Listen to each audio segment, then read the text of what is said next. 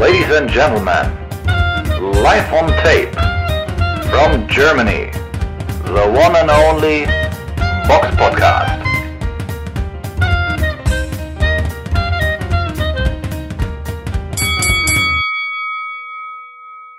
Hallo und herzlich willkommen zum Box Podcast Ausgabe 353. Es ist der 12.06.2022.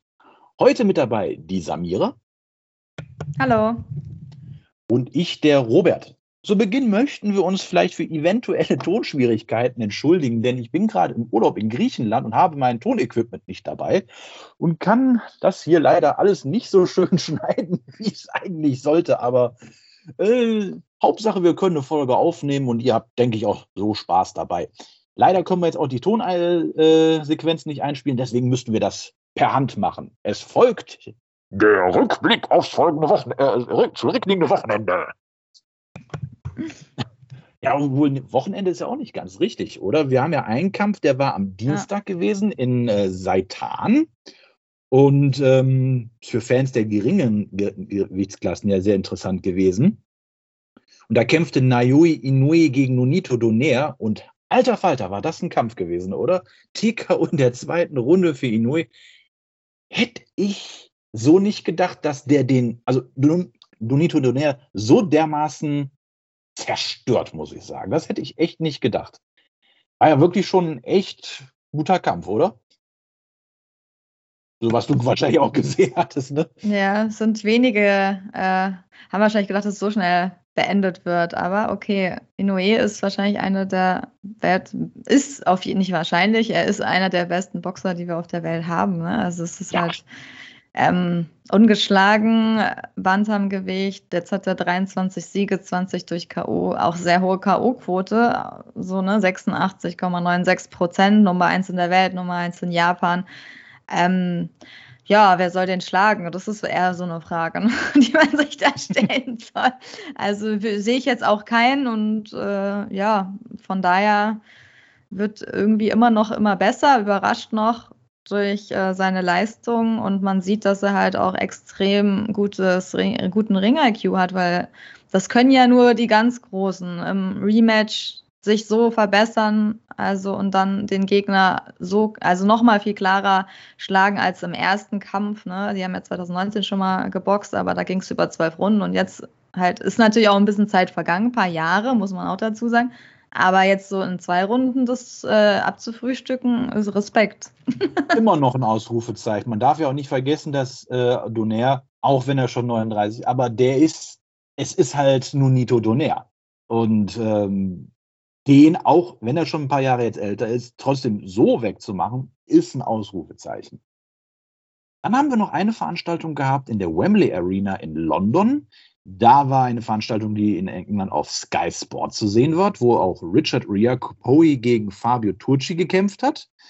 Ähm, und Chris Congo gegen Sebastian Formella auf der Undercard. Zu sehen war diese Card in Deutschland auf Bild TV.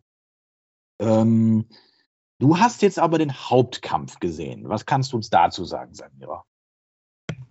Ja, genau. Richard Riak Pori gegen Fabio Turchi, der ist ja Italiener. Er wurde auch ein bisschen, auf, okay. ja genau, der wurde auch ein bisschen aufgebaut ne, in Italien. Der lief, glaube ich, auch ab und zu auf The Zone. Aber also gegen den Engländer, Cruisergewichtler ungeschlagen, Riak Pori hat ja echt gar keinen Auftrag. Also das war echt so ein bisschen eine traurige Vorstellung von Turki. Ähm, der ganze Kampf ging erstmal nicht lang. Der war ja auch, wo wir gerade bei zweiten Runden sind, jetzt wieder erneut. Also es war im Endeffekt ein TKO-Sieg für Riak Poré und die erste Runde war davon gezeichnet, dass äh, Turki eigentlich nur in Doppeldeckung dastand, zwar irgendwie die Ringmitte hatte, aber trotzdem einfach kaum was, kaum aktiv war. Und Riak Poré war viel austrainiert, er hatte die längere Reichweite, sah viel athletischer aus. Der hat den einfach er hat einen viel besseren Jab und auch direkt mit Power Punches in der ersten Runde ihm gezeigt, so wer hier der Mann im Ring ist und hat ihn quasi ausgeboxt. Also muss man echt so sagen. Turki hinter der Doppeldeckung einfach hinterhergelaufen. Am Ende der Runde wurde er ein bisschen aktiver, hat ein bisschen was gemacht. Also außer, aber trotzdem außer Maidbewegungen kam da echt nicht viel. Deswegen klare Runde, die erste sowieso weg an an den Engländer. Und ja, in der zweiten Runde war es dann auch schon vorbei quasi. Ähm, Reactory ließ Turkey weiter natürlich kommen und hat dann nochmal gut gekontert von den Ringseilen aus. Und am Ende war es dann ein Körperhaken mit einer Linken, die den Kampf beendet hat.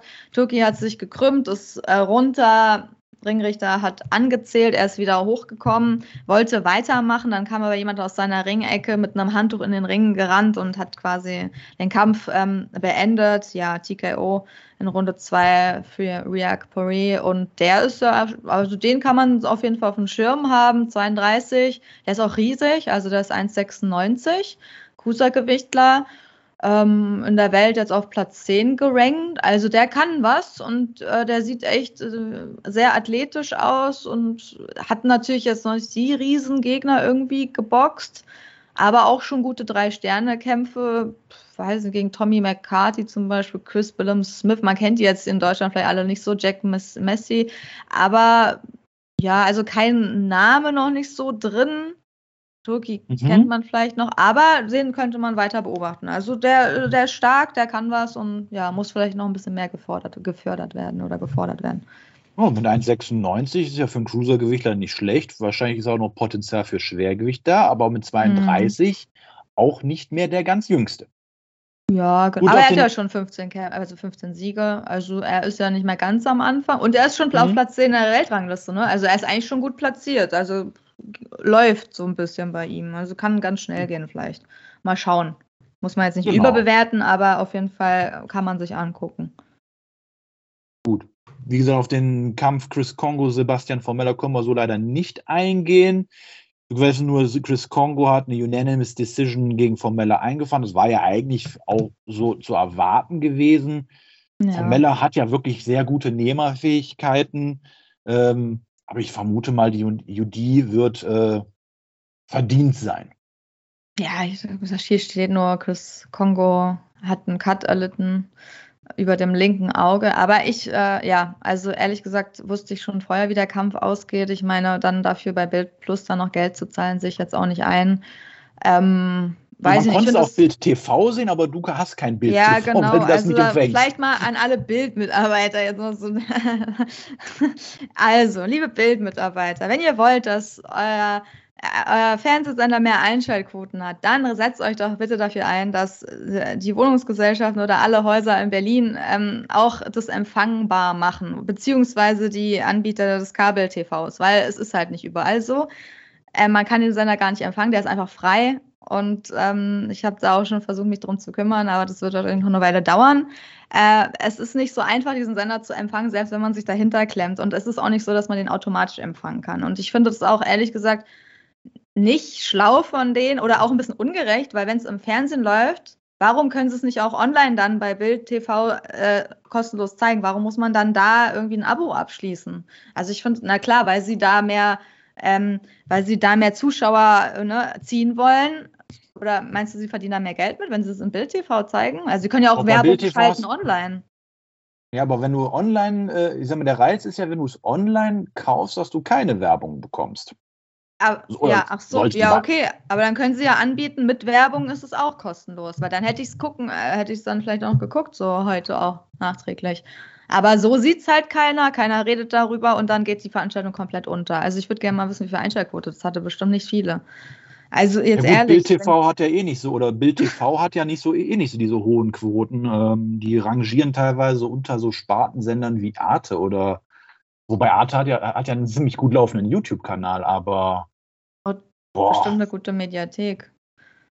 Oh, die Mediathek von Arte ist sehr gut. Deswegen, also gut. nichts gegen Arte. Aber ich meine, ich habe ja schon einen Grund gesagt, warum die Einschaltquoten wahrscheinlich niedrig sind. Weil nicht mal in einer Hauptstadt, äh, wo man fast äh, da wohnt, wo, äh, wo Bild sitzt, äh, kann man den Sender empfangen. Also da muss man sich wirklich mal drum kümmern, so wenn sie wollen, dass man das äh, empfangen kann.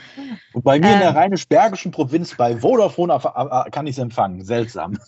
ja, kannst du mal sehen, ne? Also, ja, gut, ja. Hier, wobei hier in Griechenland kann ich es leider auch gerade nicht. ja, siehst du? Aber interessant ist, ich habe hab mal gestern den Fernseher angemacht. Ich habe Comedy Central. Das empfange ah, ich. Aus Deutschland wohlgemerkt. habe ich noch ein bisschen South Park geguckt. Ja. so verrückt ist die Welt. Naja, auf jeden Fall, ja, können wir da, also ja, leider hat wieder ein deutscher Boxer gegen, ja, gegen einen guten Mann im Ausland verloren, aber ähm, ja, es war auch nicht anders zu erwarten. Ich habe mir auch vorher Chris Kongo nochmal angeguckt, also das, ja, war leider abzusehen. Von daher, wenn man dann auch kein K.O.-Punch hat, dann ist der Auftrag da klar so eigentlich. Hm. Leider. Welcher Auftrag auch klar war, war die Veranstaltung zu sehen auf The Zone, ähm, die im Honda Center Anaheim in Kalifornien stattgefunden hat. Da war eine Veranstaltung von Oscar de la Hoya. Und da hat Jaime Monguia in der fünften Runde kurzen Prozess gegen Jimmy Kieran Kelly gemacht, denn dort hat er ihn stehend äh, aus der äh, fünften Runde rausgenommen. Also auch eine ordentliche Leistung. Und Monguia ist allseits bekannt, ist ja ein sehr guter Boxer.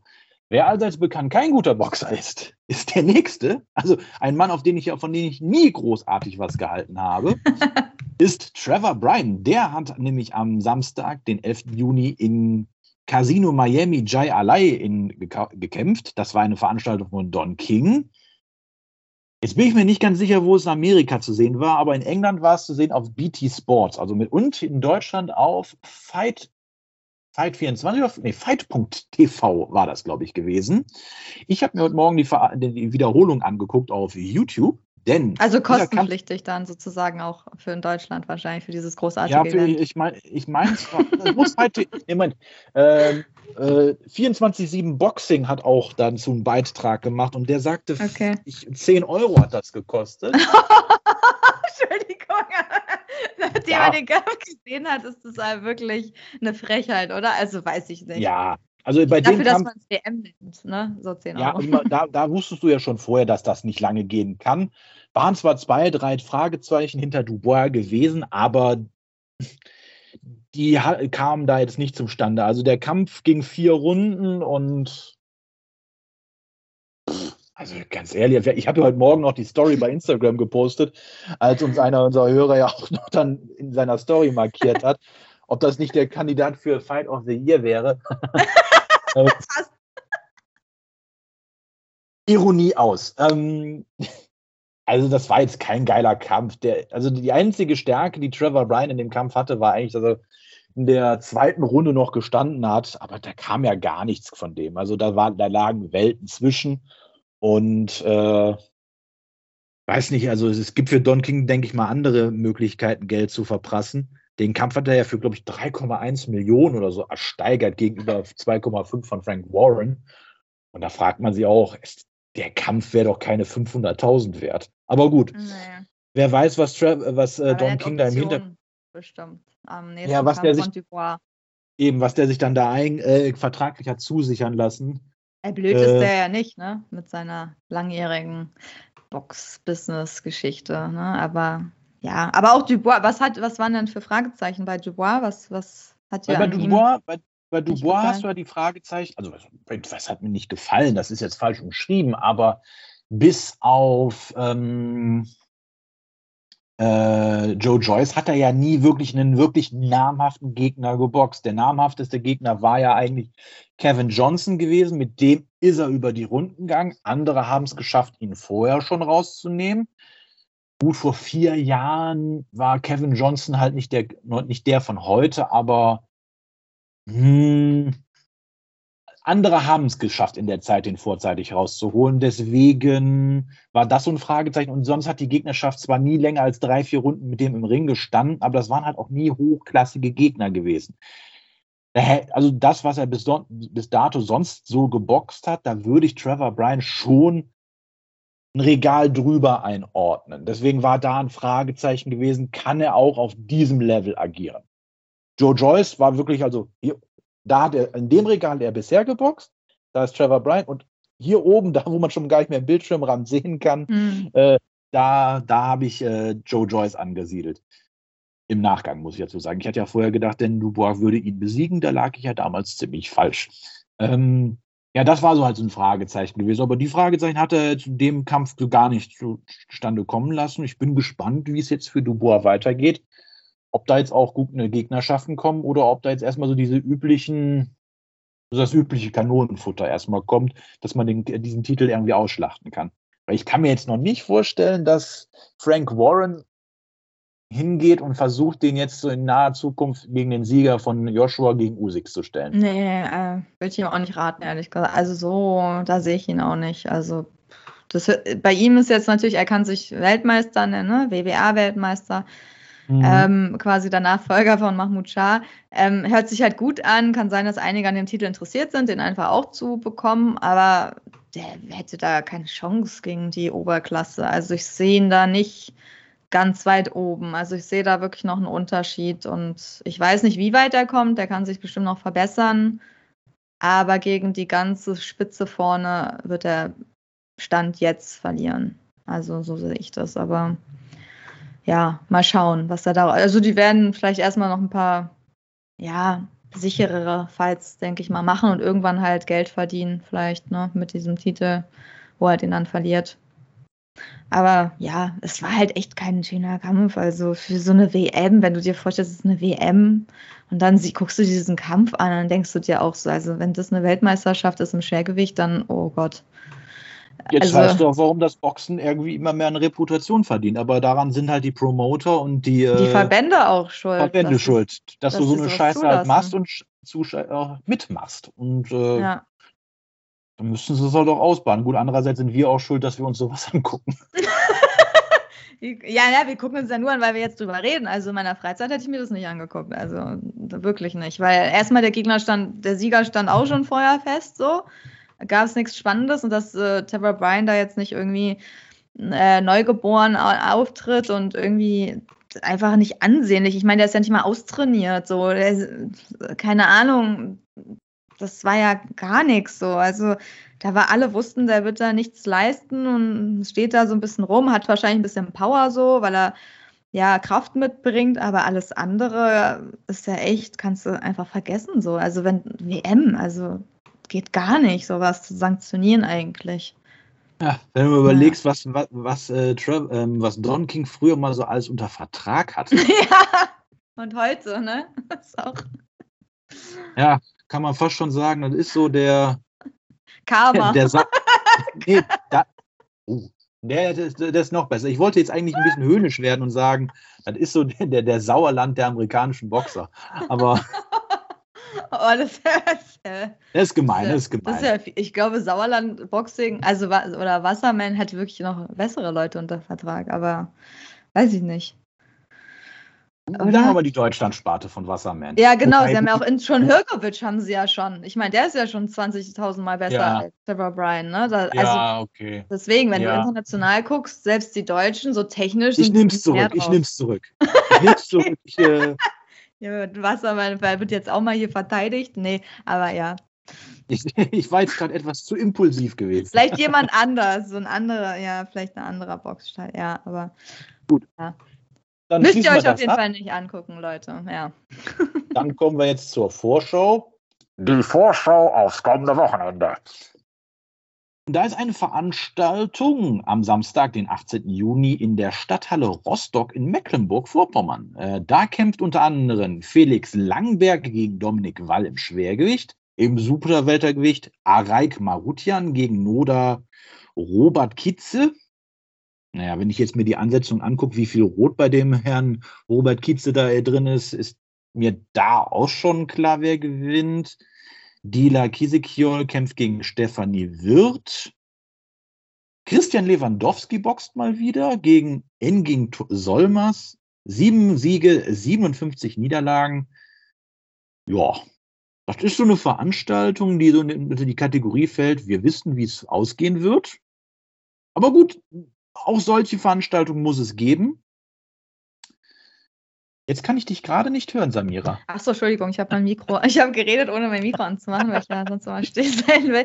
Ja, man kennt halt ein paar Namen, wollte ich eigentlich nur sagen. Hm. So auch irgendwie alle so ein bisschen zusammengewürfelt scheint so. Manche kennen man, den Hauptkämpfer ist eigentlich mehr am, vielleicht am unbekanntesten.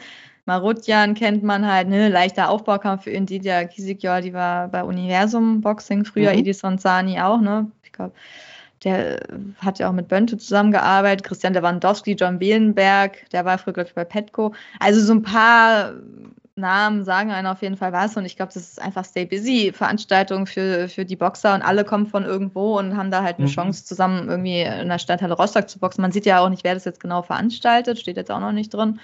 Aber ja, wahrscheinlich, weiß nicht, ob man das irgendwo sehen kann, aber mhm. naja. Nur mal um. Auch, auch so Veranstaltungen muss es natürlich auch geben. So, aber welche Veranstaltung, wo ich sehr froh bin, dass es die gibt, die ist wirklich lecker. Ist die Veranstaltung, die am Samstag, den 18. Juni im Madison Square Garden, ich finde auch kleiner sollte es nicht sein, äh, stattfindet.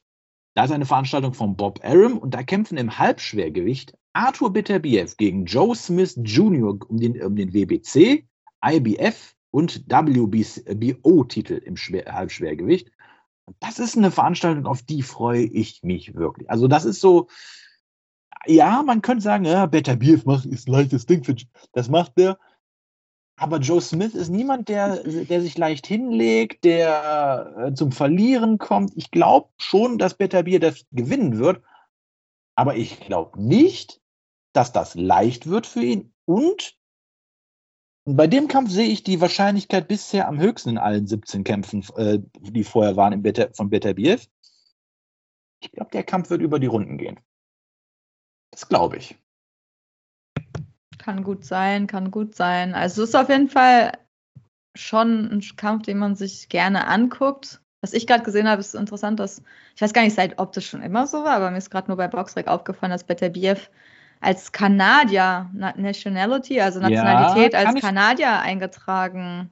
Kann ist. ich dir sagen, warum? Kann ich dir sagen, warum? Also äh, im Zuge der Sanktionen, die seit dem Ukraine-Krieg sind, dürfen ja, sind ja russische Sportler von Weltmeisterschaftskämpfen ausgeschlossen.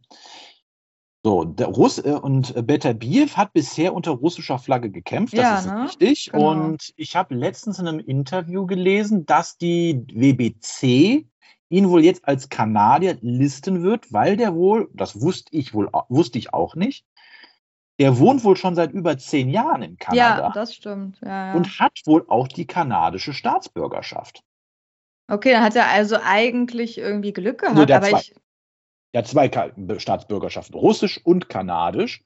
Und wahrscheinlich um jetzt diese Sanktion zu umgehen, zieht er halt die Karte mit der kanadischen äh, Aber es ist schon auch fragwürdig, so eine Entscheidung. Ne? Also jetzt mal ganz, also es ist natürlich alles politisch, aber ehrlich gesagt finde ich das schon ganz schön also es ist schon karriereschädigend, wenn jetzt einfach, ich weiß jetzt, ich kenne mich jetzt wirklich nicht mit politischen Äußerungen auf Russisch von Artur Beterbiev aus. Also sagen wir mal so, wenn man jetzt ein ganz neutraler Sportler wäre, man lebt irgendwo, man hat halt die russische Staatsbürgerschaft, man möchte sein WM, man ist Weltmeister, einer der besten der Welt, man möchte einfach seinen Titel verteidigen und in Anführungsstrichen weil du die falsche Staatsbürgerschaft gerade hast, darfst du nicht kämpfen? Also ich weiß nicht, ich finde das irgendwie ziemlich krass eigentlich.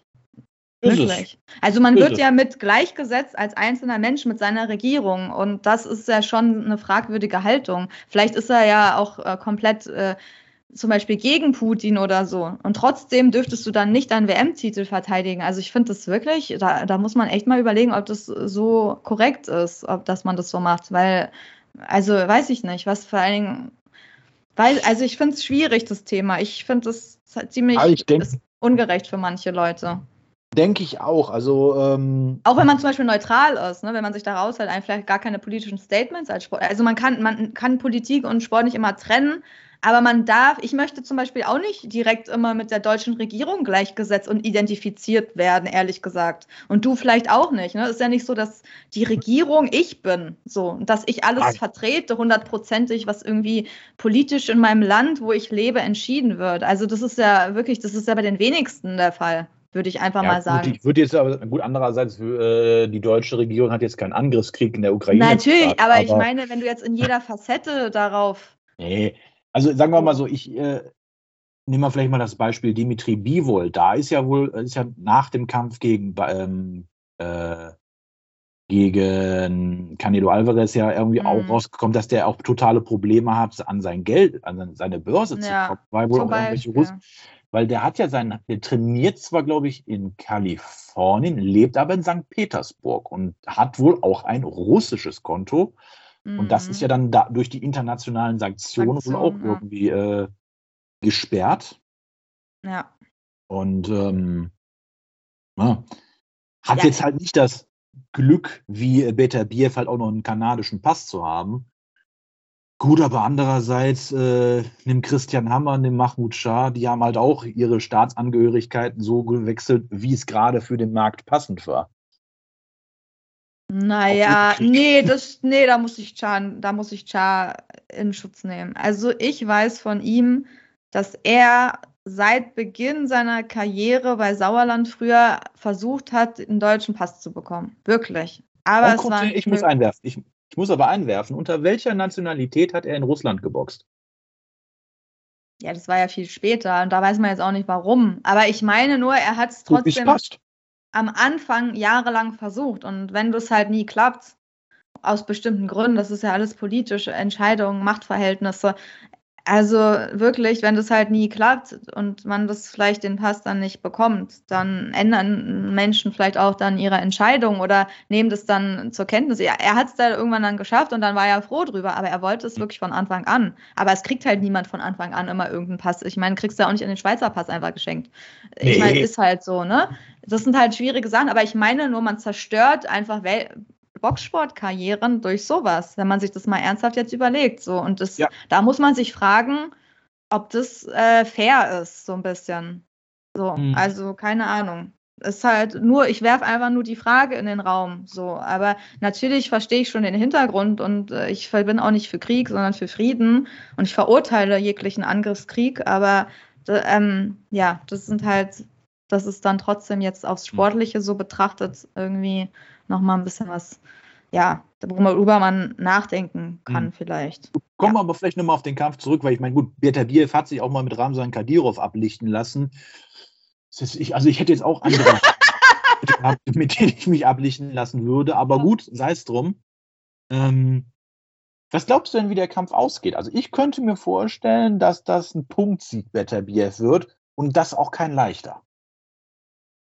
Ich glaube, das wird der erste Kampf sein von ihm, der nicht über die volle Rundenzahl geht. Äh, also der, der diesmal über die volle Rundenzahl geht. Über die volle Rundenzahl ja, ja, geht, genau. So. Er hat ja alles vorzeitig äh, zerstört. Ne? 17 Siege, 17 durch K.O. bisher, 100% K.O.-Quote. Ähm, ja, die 100 wird fallen, da bin ich mir sicher. Ich weiß es, ich, ich, würd, ich bin mir da nicht so sicher, ehrlich gesagt. Also ich glaube schon, dass er immer noch auch Potenzial hat Joe Smith Jr. so zu, hart zum Körper zum Beispiel zu treffen, dass er nicht mehr weiterkämpfen kann. Das würde ich nicht ausschließen. Aber natürlich wird es ihm schwer machen. Wenn man guckt, ich meine, auch Adam Deines ist bis zur zehnten Runde gekommen, da hat er natürlich auch ein bisschen locker und so gemacht.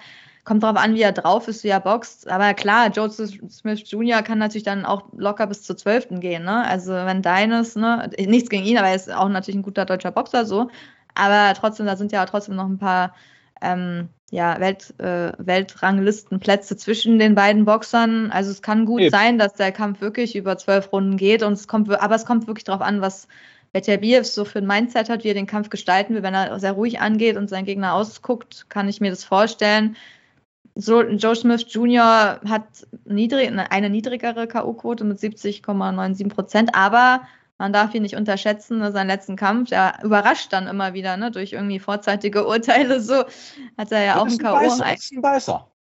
Ja, ja, ne, so, das kommt dann so plötzlich und äh, deswegen gegen Steve Jeffrard war natürlich auch nur ein Zwei-Sterne-Kampf, aber trotzdem, also der kann schon was und ist nicht so leicht zu boxen, ne, ist wirklich ein unbequemerer Boxer irgendwie für ihn, also insgesamt einfach nicht, also gut, unbequem, ja, also könnte, es hat das Potenzial, dass es vielleicht wirklich der schwerste Kampf für Beterbiev wird, den er je hatte. Und ähm, Gwostik, ja, war natürlich technisch auch sehr gut.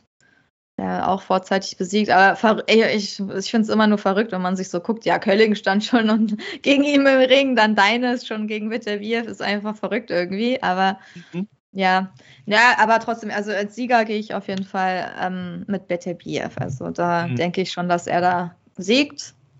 Was machst du? Was meinst du? Beterbiev, Punktsieg. Punktsieg. Knapp, sagst du, ja. Aber Split Decision. Ja, das äh, also ist schon eng.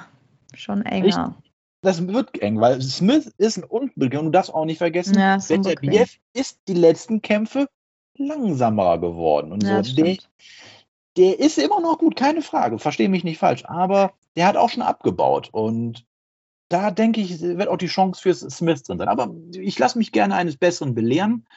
Ähm, kommen wir noch doch auch eben zu den Hörerfragen. Und da hat uns der Heiko eine Nachricht geschrieben. Hallo, ich habe eine Frage, die wahrscheinlich die Samira am besten beantworten kann. Gut, da bin ich schon mal raus. Ähm, darf man auf Pressekonferenzen von SES, e Universum, Wasserman Boxing, EC Boxing etc. keine kritischen Fragen stellen? Zum Beispiel zu Kampfansetzung oder was der Titelkampf IBO, WBO, Europameisterschaft für einen sportlichen Wert hat? Bekommt man Probleme, wenn, da man, wenn man da mal genauer nachfragt? Samira, du wurdest genannt, beantwortet. ja, ja, ich bin jetzt dran. Ähm, ja, wahrscheinlich habe ich da die meiste Erfahrung auch. Ähm, natürlich sind kritische Fragen generell immer ein bisschen, äh, werden nicht immer von allen Menschen so gerne gesehen. Ne? Das ist, ich meine, generell Journalisten, wenn du da bist in einer Pressekonferenz, ähm, ist es jetzt nicht so, dass natürlich die Promoter da total begeistert irgendwie von ihrem Stuhl springen, aber im Endeffekt, es gibt da keine Anweisung. Also wenn Journalisten da zur Pressekonferenz eingeladen werden, dann darfst du da eigentlich alles fragen, wenn du rankommst. Also es kommt ja immer darauf an, ob es eine große ist, eine kleine. Ne? Bei kleineren sind nicht so viele Journalisten da, bei größeren ist alles voll und da muss man sich melden, da wird das Mikro rumgegeben, zum Beispiel bei Use Cook, ne? da waren echt viele im Raum, da wird vielleicht nicht jede Frage gehört so. Aber im Endeffekt natürlich gibt es da keine Vorlagen und du musst auch nicht vorher deine Fragen einreichen, so was du fragen willst. Du kannst einfach das Mikro nehmen oder dich melden und dann was fragen. Das Problem ist eher die Antwort. Also egal, was man fragt, die Leute sind ja so geschult seit Jahren, ähm, dass sie genau wissen, was sie antworten. Ne? Und die Fragen dann auch irgendwie entweder runterspielen, auf jeden Fall nicht so beantworten, wie wir vielleicht im Box-Podcast das beantworten würden. Ne? Also vielleicht auch nicht so ehrlich, vielleicht wie sie, wie sie das selbst meinen, sondern sie beantworten das so, sie verkörpern ja was. Sie stehen für ihren Boxstall, sie, sie beantworten die Frage natürlich so, wie ein Boxstall aus ihrer Perspektive das beantwortet, ohne dass sie sich selbst schaden. Natürlich sagen die nicht, ja, wir haben jetzt hier einen Titelkampf, der ist ja total unwichtig, interessiert eigentlich keinen, hat gar keinen sportlichen Wert und deswegen machen wir jetzt das Event. Das wird ja kein Promoter sagen. Das kann ich auch verstehen, das ist auch nicht ihre, ihr Job. Also das ist der Job von, von, von Journalisten, von Leuten, die außen stehen. Ne? Die sagen natürlich, ähm, das wird ein großartiger Kampf und äh, das geht um einen Titel. Ähm, hier ist der Titel, der sieht schön aus, guck mal, wie ganz viel Gold und so. Ähm, unser Sportler kriegt es gegen einen harten es Gegner funkelt. zu tun. Genau, also das sind äh, der Job, also man kann alles fragen, aber die, die, das Problem sind halt, es gibt halt selten ehrliche Antworten. Und wenn erst recht nicht, dann ganz öffentlich auf einer Pressekonferenz. Und also die reden halt so, wie es für, für sie passt.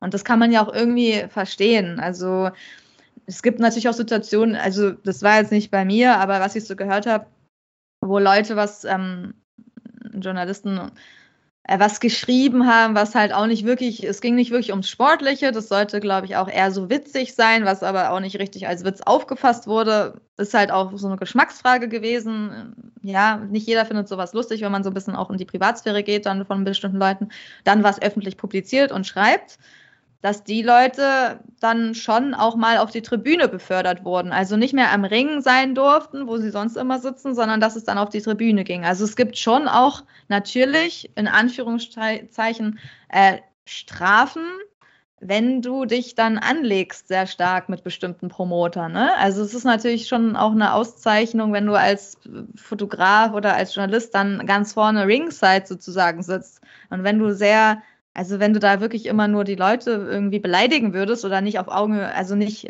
normal mit ihnen umgehst und sie einfach ständig anmachst oder so unnötigerweise, natürlich, äh, erstmal wirst du vielleicht gar nicht zugelassen, oder wenn du zu kritisch bist, wie bei Sturm, der, der sagt dann, entzieht dir dann die Akkreditierung. Auch bei bekannten Journalisten ist das schon passiert, bei einem zumindest, der dann einfach nicht rein durfte. Das passiert schon, weil, und der hat nur zu kritisch geschrieben. Also klar, wenn du dein eigener Chef bist, dann kann das schon passieren, dass du dann zum Event gehst, du denkst, du hast eine Akkreditierung und dann stehst du davor und sagst, nee, heute kommen sie nicht rein. Also natürlich ist es immer, beruht alles auf Gegenseitigkeit so.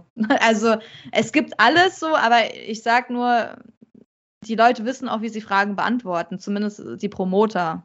Und deswegen, selbst wenn du irgendwie sehr kritische Fragen stellst, die wurschteln sich dann da so rum, dass sie dabei noch gut rauskommen. Und deswegen, ja, kann man das zwar versuchen, aber manchmal hat es dann auch keinen Sinn oder es nützt, es lohnt sich mehr, wenn man das dann vielleicht äh, unter vier Augen fragt. Ne? So, dann nimmt man das für sich mit und ja.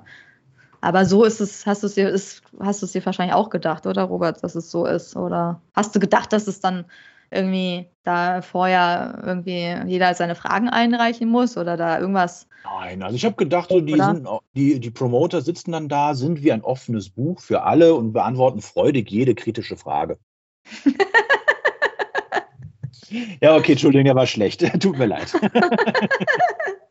naja, sie hören es sich zumindest an und dann, ähm, ja. Aber noch ein Punkt. Ähm, es gibt gar nicht so viele Journalisten, die sich so gut im Boxen auskennen. Deswegen sind sehr wenig, also und die, die sich auskennen, haben auch nicht immer Bock auf Zoff oder so. Aber da sitzen auch sehr viele Journalisten, nicht sehr viele, heute sitzen da fast gar keine Journalisten mehr bei diesen Pressekonferenzen. Früher war das voller.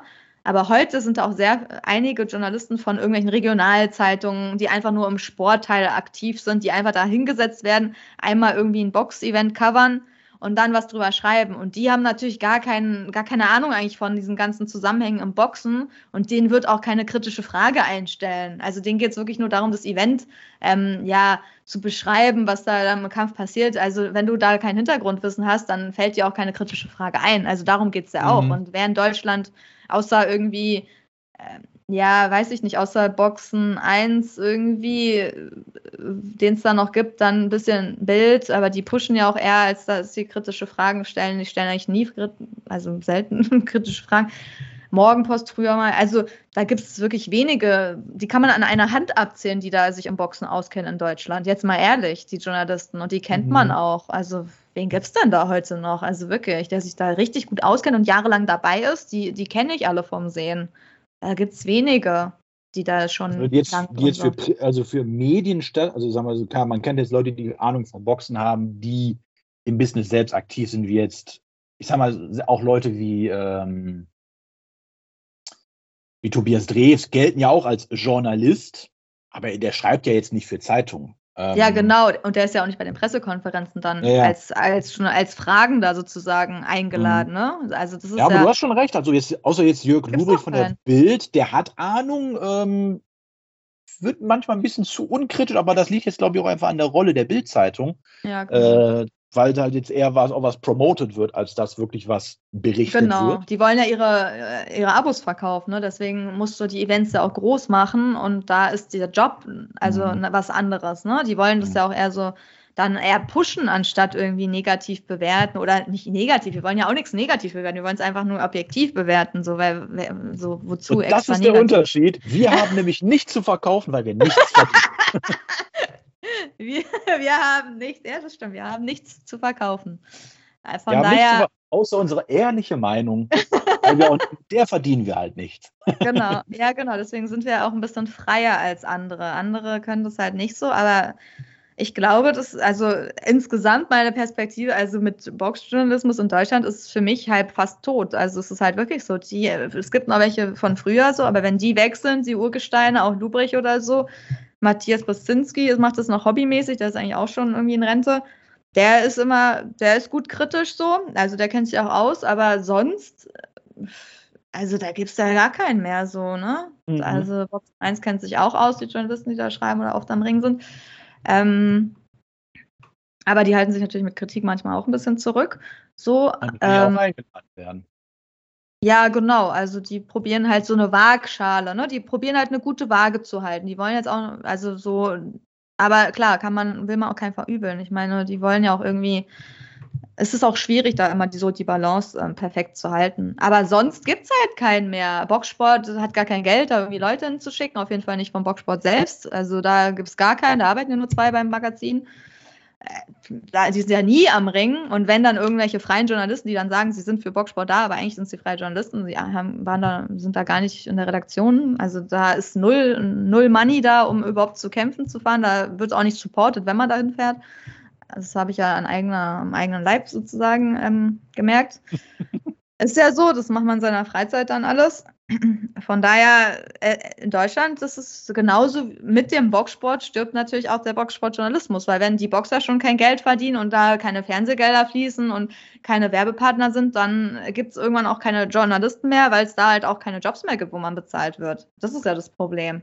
Der ne? Journalismus ja, selber hat es ja generell schon, finde ich, in der heutigen Zeit auch sehr viel schwer. Ich glaube, ja. außer jetzt Bild oder äh, Spiegel. Ja. Oder der Spiegel war das doch, oder? Die, die, die stecken ja noch so ein bisschen Geld auch mal in so Reportagen und sowas rein. Mhm. Aber wenn du mal, die anderen haben es ja nicht mehr.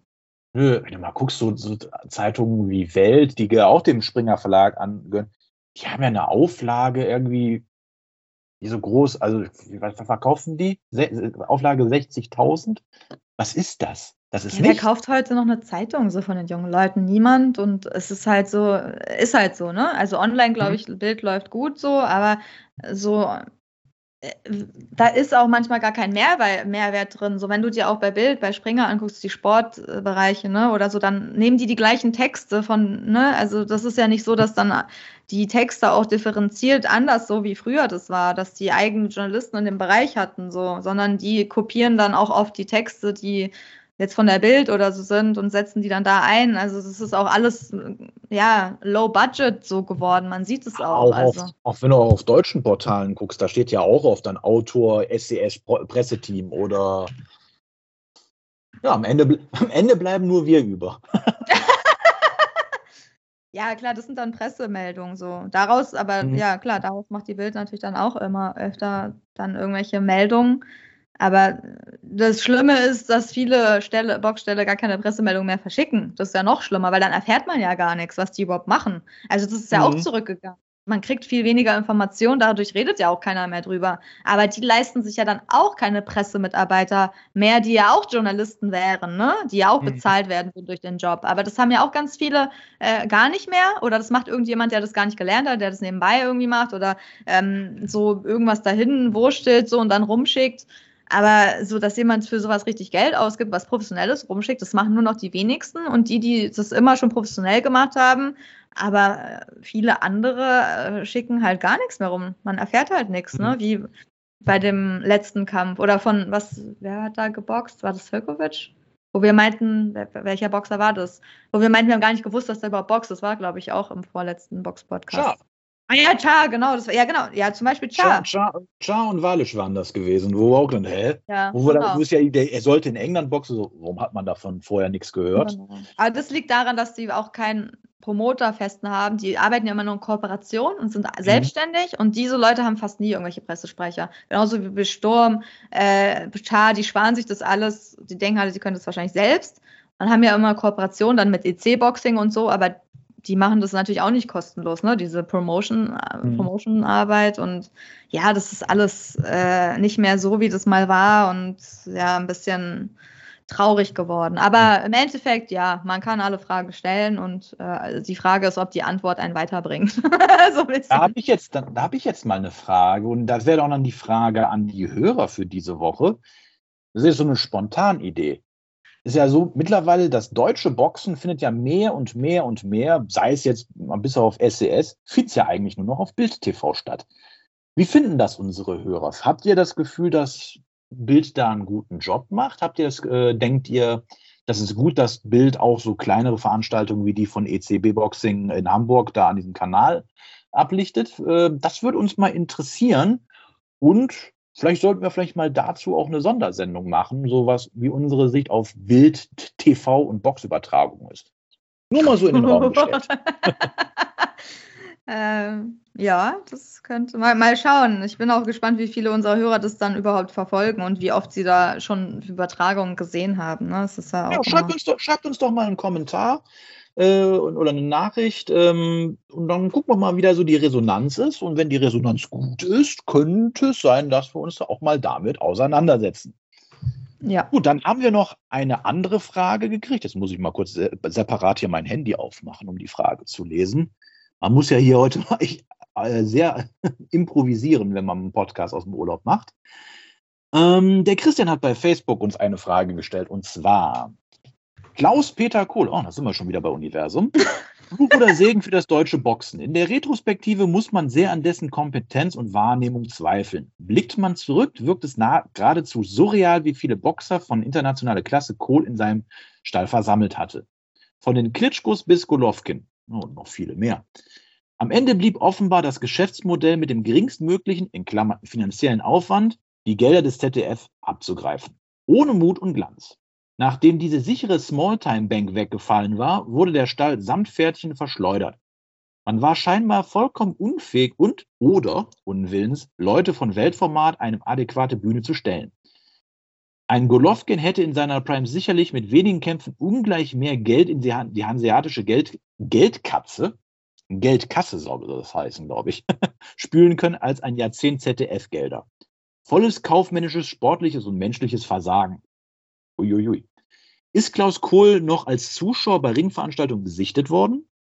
Also, das ist ja schon ein sehr umfangreich, sehr, sehr umfangreicher Beitrag gewesen. Also, man muss das immer auch ein bisschen auf, also ich finde, du hast viele gute Punkte gebracht, Christian, in diesem äh, Text, aber man muss ein paar Sachen auch immer aus, aus, verschiedenen Märkten sehen. Denn ähm, Jetzt äh, musst du überlegen, Golovkin war ein Star in den, ist oder ist ein Star in den USA und hat da ordentliche Pay-per-view-Einnahmen reingespült. Wenn du in Deutschland, und da zähle ich mich zum Beispiel auch schon zu, wenn du da jemanden hast, der schon nörgelt, dass er 15 Euro für ein The Zone-Abo ausgeben muss. Aber in Amerika ist es vollkommen normal, 90 Dollar für einen Pay-per-view-Kampf von Golovkin oder Mayweather oder sonst wen zu zahlen. Wird dann natürlich bei der Masse auch an Zuschauern die USA haben, muss mal kurz grob rechnen, vier, fünf, fast das Fünffache an äh, Einwohnern wie, wie Deutschland. So, und wenn du dann da guckst, da ist der Markt auch ungleich größer. Da kannst du natürlich auch deutlich mehr Geld mitverdienen als wie in Deutschland. Deswegen, also mit ein paar guten Kämpfen von Golovkin hätte ich, glaube glaubst könnte man nicht in Deutschland das einfahren, was man in den USA ein hätte fahren können. Ähm, aber wo ich dir vollkommen bei Recht gebe, ist natürlich das Geschäftsmodell mit dem geringstmöglichen finanziellen Aufwand. Ich klammer auf, Frauenkämpfe, Klammer zu. Denn Frauen haben, und das tun sie ja nach wie vor, verdienen ja deutlich, deutlich weniger Geld äh, im Boxen als, als Männer. Und wenn man dann da, ohne jetzt das in irgendeiner Form negativ darstellen zu wollen, ähm, eine Halmich hinstellt, die verdientermaßen Weltmeisterin war, aber für halt einen Bruchteil der Gage gekämpft hat, wie es jetzt, sag mal, ein Klitschko oder ein Luan Krasnitschi oder so es getan hat, ähm, war das natürlich dann schon ein besserer Deal für die gewesen. Naja, und wenn das ZDF dann mal irgendwas sehr gut nachvollziehbarerweise äh, gesagt hat, nö, das bezahlen wir nicht mehr. Und man hat dann so einen aufgeblähten Kader von wirklich guten Leuten, die ja alle bezahlt werden wollen, dann bricht das natürlich alles ineinander zusammen. Oder so würde ich das zusammenfassen, oder Samira? Ja, also ist natürlich ein bisschen alles sehr negativ so dargestellt, aber kann man natürlich Christian so sehen. Oder von mir? Nee, von Christian. ähm, man darf auch nicht unterschätzen, was also das wissen wir alles nicht, aber ich denke mal, das ZDF hat da auch Mitspracherecht gehabt. Und es ist ja oft so, dass wenn jemand viel Geld zahlt, dann diktiert er auch ein bisschen so, was er zeigen möchte und was er sehen möchte und wer Hauptkämpfer wird und wer nicht. Und es kann auch gut möglich sein, dass das ZDF manche Leute einfach gar nicht als Hauptkämpfer vermarkten wollte. Und dass der Promoter einfach quasi mit sich mit dem ZDF, die Verantwortlichen damals sich geeinigt haben, auf Boxer, die halt präsentiert werden oder Boxerinnen und andere, die vermeintlich weil nicht vermarktbar sind. Ist ja oft so, dass viele das sagen, ja, die sind nicht vermarktbar, der kann kein Hauptkämpfer sein, der ist ja auch kein Deutscher und so, der kann kein Deutsch, dass die irgendwie dann erstmal nicht gezeigt wurden. Bei den Klitschkos hat sich das natürlich dann auch geändert, aber die haben sich natürlich auch, ich meine, die haben Deutsch gelernt, die haben lange in Hamburg gewohnt, das war auch was anderes, ne? Ähm, da da war es dann. Bei denen gab es doch dieses berühmte, ich weiß nicht, ob das stimmt, aber da, da gab es doch diese Überlegungen, ob man die nicht irgendwie Waldemar und Willi Klitschmann nennen sollte. Ja, das wird schon stimmen. Ich glaube, das steht in der Biografie von den Klitschkos. Ja, ich glaube nicht, ah, dass okay. die das sich ausgedacht haben. Also klar, Walter und Willi Klitschmann haben die halt abgelehnt und da sieht man ja schon, welche Richtung das ging. Also die dachten halt, dass es dann besser vermarktbar wäre. Und das ist ja bis heute ein Thema, dass viele einfach umgenannt werden äh, in Namen. Ich meine, guckt euch Arthur Abraham an, guckt euch Marco Huck an, guckt euch Felix Sturm an. Ich meine, im Endeffekt haben das alle so gemacht und sie haben ihre Namen oft, klar, auch teilweise von Universum, aber das geht ja weiter. Das machen viele Boxställe ähm, auch Wiking, also da gibt es ja ganz viele, die da mitmachen und denken halt, dass Boxer, die deutschen Namen haben, dann besser vermarktbar sind. Und es kann, also ich würde einfach die Schuld, man weiß nicht, ob man die Schuld quasi jetzt nur Klaus-Peter Kohlen Universum geben kann, sondern es kann auch sein, dass der Fernsehsender da auch einen großen Anteil daran hat, weil der hat bezahlt und wenn der sagt, Golovkin wird kein Hauptkämpfer, dann kann Klaus-Peter Kohl dagegen auch nichts machen. Weil er kriegt das Geld von denen. Er kann zwar dagegen ja, ja. sagen, der ist echt gut so. Ich möchte, glaube ich jetzt auch nicht, dass er das gesagt hat, aber ähm, da ich ihn echt nie am Ring gesehen habe, also seitdem ich am Ring irgendwo bin, habe ich den nach seinem Abtritt von Universum, habe ich ihn nie wieder irgendwo am Ring gesehen. Oder ich habe ihn ja erkannt, aber zumindest mir hat auch keiner gesagt, dass er da sitzt. Ich glaube, der ist nirgendwo mehr am Ring, seitdem er Universum aufgegeben hat.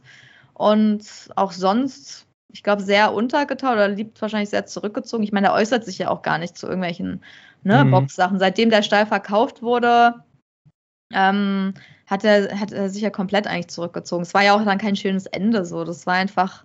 Die waren ja, glaube ich, auch noch hoch verschuldet sogar.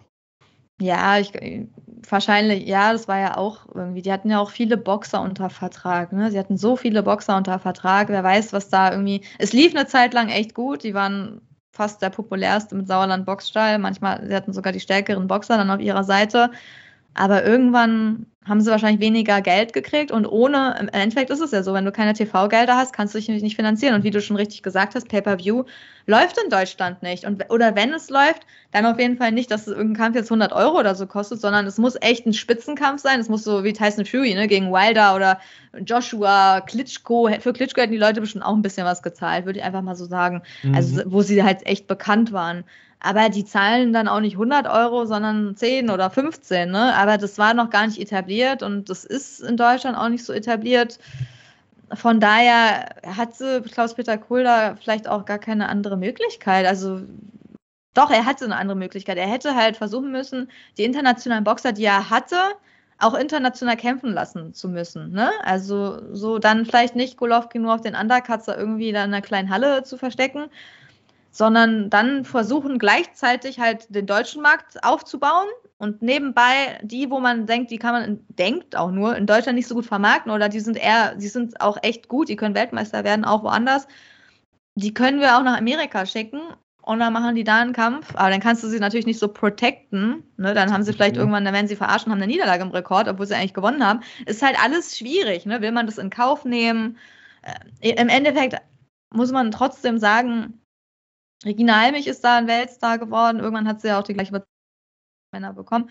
Ähm, und, und die Klitschkos sind da auch äh, Megastars geworden. Also ganz schlecht lief es da ja jetzt auch nicht. Und viele andere Boxer, die da unter Vertrag waren, kennt man noch. Also mhm. ganz schlecht, oder? Also ganz schlecht war der Job jetzt auch nicht von Universum. Nein. Würde ich jetzt mal sagen.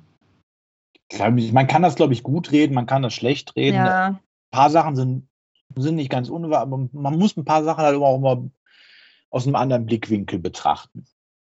Dann ja. kommen wir jetzt noch abschließend zu den Nachrichten. Da haben wir zwei Nachrichten. Äh, auch eine Nachricht gut inter interessant aus deutscher Sicht. Jan Kusubutski fordert Agit Kabayel zum Kampf heraus. Ähm, ja, das wäre so ein Kampf, den würde ich mir angucken, aber SCS zeigt ja so mit seinem seiner Gegnerwahl für Kabayel auch nicht sonderlich viel Mut und Kosebutski, auch wenn er jetzt noch nicht so die super starken Gegner geboxt hat, denke, dürfte für Kabayel eine sehr, sehr, sehr, sehr, sehr schwere Aufgabe werden. Und hm, alles wäre gut, wenn dieser Kampf käme, aber ich glaube es nicht.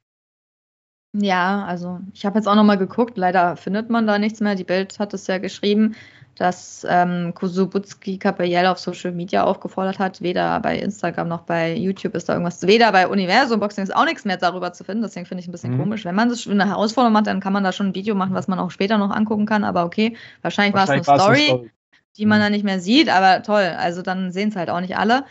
Er soll halt gesagt haben, Agit, ich fordere dich heraus, komm und dann auf Deutsch, ich komme in den Ring.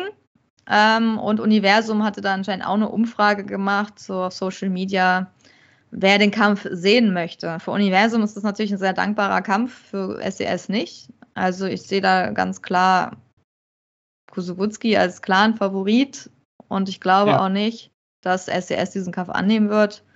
Die haben, die machen einfach nicht den Anschein, ne, dass Agit Kabayel irgendwie in Gefahr kommt, gegen Leute zu boxen, die zu gefährlich sind oder die ihn besiegen könnte. Bisher ist es noch nicht so, so weit. Und Kusubutski ist für sie wahrscheinlich auch noch ein Unbekannter, dass sich das lohnt, quasi eine mögliche Niederlage in Kauf zu nehmen. Ich glaube, da wartet man dann eher auf größeres Geld und also es wäre ein guter Kampf so für uns zu sehen, aber die Chancen, dass der kommt, also ein Prozent, weiß ich nicht. Also ich sehe es gar nicht. Ja, also in dem ähnlichen Bereich denke ich, hast du nicht ganz unrecht. Gut, dann haben wir noch eine, abschließend eine Nachricht, eine etwas unschöne. Der südafrikanische Boxer Simiso Butelezzi ist gestorben nach einem Kampf gegen Sifesli Mut oh Gott, Mutungwa. Ähm, und der, der Kampf, das ist ja jetzt groß durch die Medien gegangen. Ähm, ja, man kann sagen, äh, Butelezzi wirkte ja auch bei dem Kampf ein bisschen abwesend und der Ringrichter hat ja auch diesen Kampf dann abgebrochen dann ist er ja auch schon kurz danach verstorben. Wie ist das äh, zustande gekommen? Ja, also man, das ist ja wirklich ein bisschen eine verstörende Aufnahme, die man da sieht. Also sieht man auch selten so, ne, dass jemand da wirklich, also man sieht ihn ja da in Kurzaufnahme, wie er da, also zuerst dachte ich, der, der muss jetzt auf, wird jetzt auf den Ringrichter, verwechselt den Ringrichter mit seinem Gegner, weil er geht ja so in die Richtung, also er hat wahrscheinlich nur irgendeine Person gesehen, das war der Ringrichter dann ist er erstmal auf den Zug gelaufen. Sein Gegner stand ja ganz woanders, der Ringrichter hier. Dann ist er auf den Ringrichter quasi zu, der ist dann aber zur Seite und er hat halt quasi gegen die Luft weitergekämpft. Also er, als mhm. ob er da jemanden sehen würde. Ne? Das war ja richtig verstörend. So, da sagte man schon, okay, also mit dem gerade da ist, da, da, da geht gewaltig was schief. Der sieht irgendwas, was gar nicht da ist. Also der muss schon krasse Verletzungen irgendwie gehabt haben ähm, mhm. oder Störung ne, im Gehirn, dass du da irgendwas siehst und äh, komplett richtig, dass der Ringrichter den Kampf auch sofort abbricht, weil das ist ja wirklich, ich glaube, ich habe sowas noch nie gesehen, eigentlich auch nicht im Video. Hast du sowas schon mal gesehen? Ist jemand da so gegen, also nicht mal gegen seinen Gegner, aber sondern sich umdreht also und quasi Box, dann gegen. Im, Box, im Boxen habe ich das jetzt nicht gesehen. Ich habe das mal, äh, dass halt Leute aufgrund von neurologischen Störungen sich seltsam verhalten haben. Das habe ich mhm. halt schon mal äh, berufsbedingt gesehen. Ähm, und es hat sich auch, wie ich jetzt hier lese, auch rausgestellt, dass der Mann eine Hirnblutung hatte. Ja. Und äh, ist ja auch ins, ins, King Edward Hospital gebracht worden, die neurologische Abteilung, wo sie den in ein künstliches Koma versetzt haben. Aber äh, da, aus diesem ist er dann nicht mehr erwacht und ist dann auch verstorben. Aber puh, also, ist schon heftig. Also, das zeigt halt auch immer wieder, wie gefährlich A, der Sport sein kann. Mhm aber halt auch, wie wichtig halt auch, ich sag mal, auch eine gute Ausbildung ist im Boxen. Weil ich sag mal, wenn du jetzt nicht auf diesem Niveau mitboxen kannst, kann das sehr gefährlich werden. Und das muss halt auch jedem immer bewusst sein. Ja, und wie wichtig natürlich auch gute Organisation ist, ne? dass man vielleicht auch nicht bei jedem Event nur wegen des Geldes auch mitmacht, weil so dass da irgendwie Ärzte so schnell bereitstehen oder ein Krankenwagen, ne? Sanitäter, war ja alles vor Ort. Mhm. Da war sofort ein Arzt, Sanitäter und Helfer. Also da wurde sofort anscheinend ärztlich versorgt, was natürlich echt positiv ist und was auch nicht bei jeder Kleinringveranstaltung so immer gewährleistet ist. Das kann auch mal ja. länger dauern. Und das war ja perfekt organisiert, ne? direkt Krankenwagen, mhm. neurologische Abteilung, also alles auch richtig schon eingeschätzt. Leider konnte er nicht mehr gerettet werden, aber es erschüttert einen dann trotzdem immer, weil man liest dann auch das Alter, natürlich 24, ist echt jung und ist echt ja, wie brutal, grausam der Sport dann manchmal so sein kann. Natürlich im Endeffekt so von diesen ganzen Veranstaltungen, die immer so jedes Wochenende, äh, jeden Tag auch oder so bei Boxrec dann eingetragen sind, ne, äh, irgendwie stattfinden. Von insgesamt passiert natürlich eigentlich wenig, beziehungsweise man mhm. erfährt von, von, manchen Sachen wahrscheinlich auch nichts. Wenn jetzt irgendwo in Indien vielleicht bei irgendeinem Kampf irgendwas passiert, weiß ich nicht, ob wir das erfahren würden. Vielleicht, wenn es sowas krasses ist, ja. Wenn es mhm. irgendwas anderes ist, vielleicht würde es auch keiner aufzeichnen. Kann sein, dass wir es nicht mitkriegen immer. Aber zum Glück passiert es immer noch recht selten dafür, dass echt am Wochenende sehr viele Kämpfe überall auf der Welt stattfinden. Aber eigentlich sollte es natürlich gar nicht passieren. Ne? Das wäre das Beste. Aber ich weiß nicht, ob man das echt, ich, wahrscheinlich muss man dieses Risiko bei jedem Kampf in Kauf nehmen. Ich weiß nicht, wie man das sonst verhindern möchte, ne? Dass sowas, das kann man wahrscheinlich gar nicht. So, ja, ich meine, ne? du kannst auch beim Fußball einen Ball zu stark an den Kopf kriegen und auch ja. Kann immer was passieren. Ähm, das hilft jetzt, das hilft jetzt dem Boxer und seiner Familie nicht, aber das ist das Leben, muss man einfach sagen. Ja, genau. Also ich meine, das kann dir auch passieren, wenn du kein Boxer bist, ne, im Endeffekt. Hm. Aber ja. traurig trotzdem. Also ja, das Video ist auf jeden Fall irgendwie erschütternd und mhm. ja. Aber ich bin froh, dass da richtig gehandelt wurde. Das, also das freut mich schon so zu sehen, dass die Leute da am Ring das echt richtig eingeschätzt haben. Das ist auch schon mal eine Leistung. Gut. Damit sind wir auch schon am Ende dieses improvisierten Podcasts heute angekommen. Ähm, wir hören uns dann beim nächsten Mal wieder. Folgt uns bei Instagram, Facebook, YouTube, uh, Spotify, iTunes Music. Wenn ihr Fragen an, äh, habt, stellt sie uns, schreibt uns Kommentare oder Nachrichten. Wir lesen sie alle.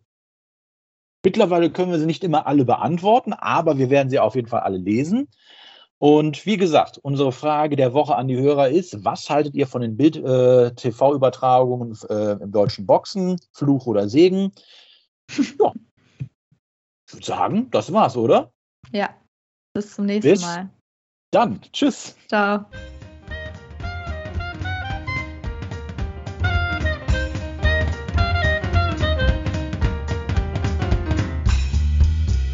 The one and only Box Podcast. New episodes every week. Follow us on Facebook, Instagram, YouTube, iTunes Music and Spotify. box boxpodcast.de